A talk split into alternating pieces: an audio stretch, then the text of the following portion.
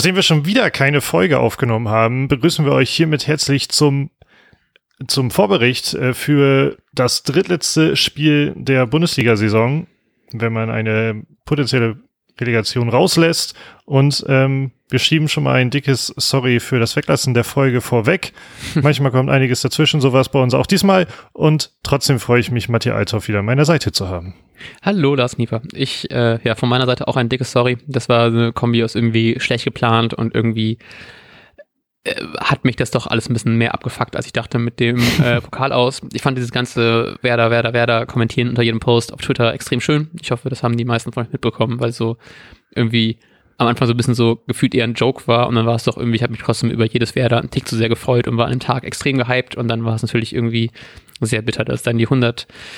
Äh, Minute war, wo man dann den äh, das äh, finale Gegentor kassiert hat. Aber darum geht's nicht. Ich hoffe, es geht äh, um einen Vorbrechen, dem wir hoffentlich im kommenden Spiel weniger als zwei Gegentore kassieren, bevorzugt null und da hoffentlich noch ein paar Tore schießen, auch wenn es natürlich nicht so super easy wird gegen Leverkusen.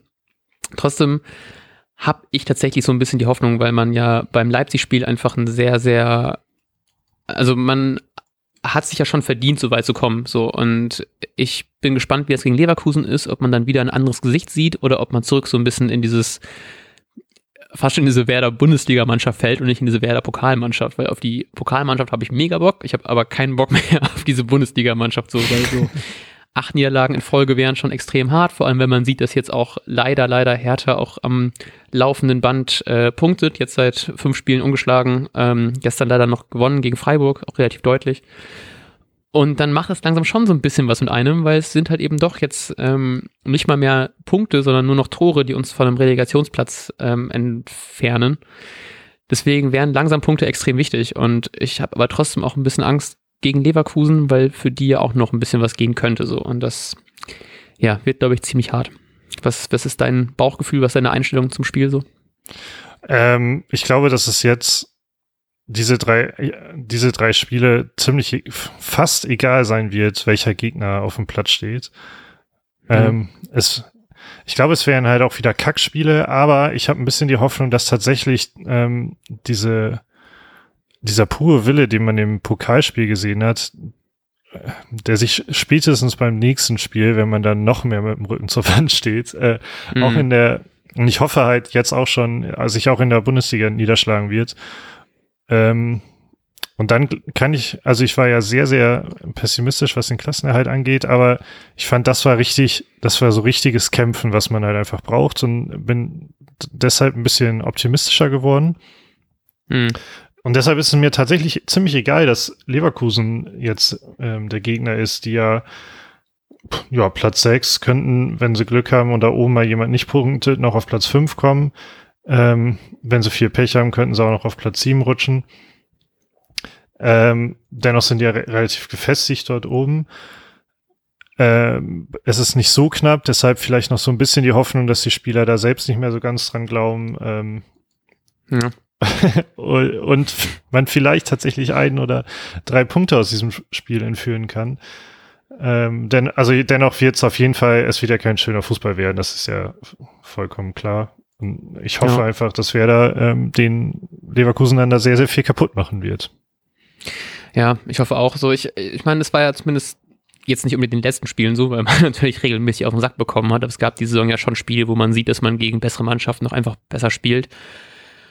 Und so in der Hinrunde hat es immer für ein 1-1 gereicht, in der Rückrunde immer für eine Niederlage, deswegen vielleicht klappt es langsam mal irgendwie mit einem mit einem Sieg. So, ich irgendwann, ich, ich, auch wenn es richtig dumm klingt, ne, aber ich kann mir nicht vorstellen, dass wir jetzt zehn Spiele in Folge einfach verlieren. So, ich will es nicht, ich klopp auf Holz so.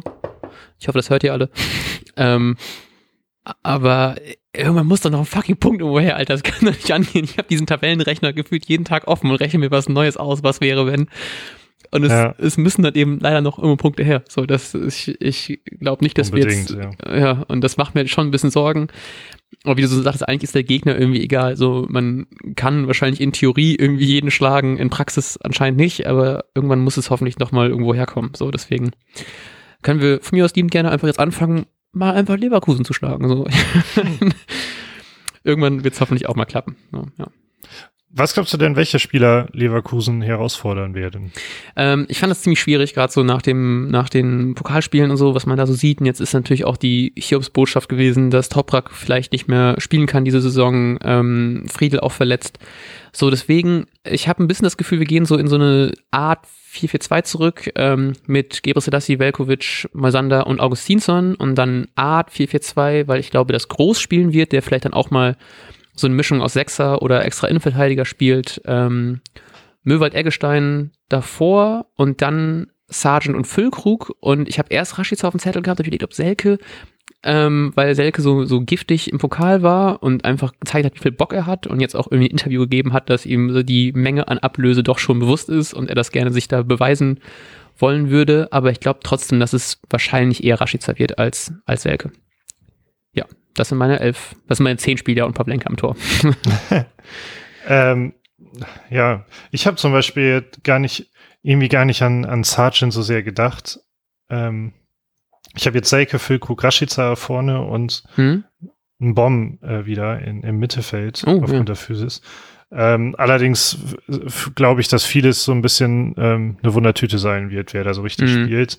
Vielleicht ist es äh, tatsächlich so eine Art Bauchgefühl manchmal, die dann entscheiden wird, aber ich glaube halt, dass gerade so Seike und Füllkrug vom Typ her einfach ganz schön wichtig sein können. Also Seike ist, glaube ich, tatsächlich ähm, ein großer Hoffnungsträger, weil vieles funktioniert nicht, aber er hängt sich halt volle Elle rein und ähm, ist super unangenehm für ein Gegenspiel. Einfach super ekelig, so typisch mhm. ekliger mhm. Gegenspieler. Und das könnte natürlich in den letzten Spielen schon noch ein Faktor werden, sowas. Ja, voll.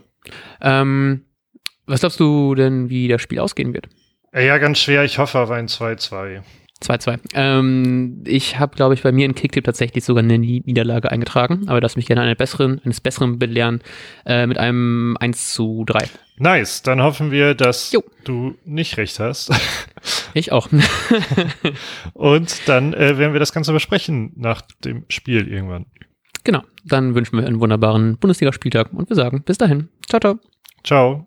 Und jetzt läuft der Ball.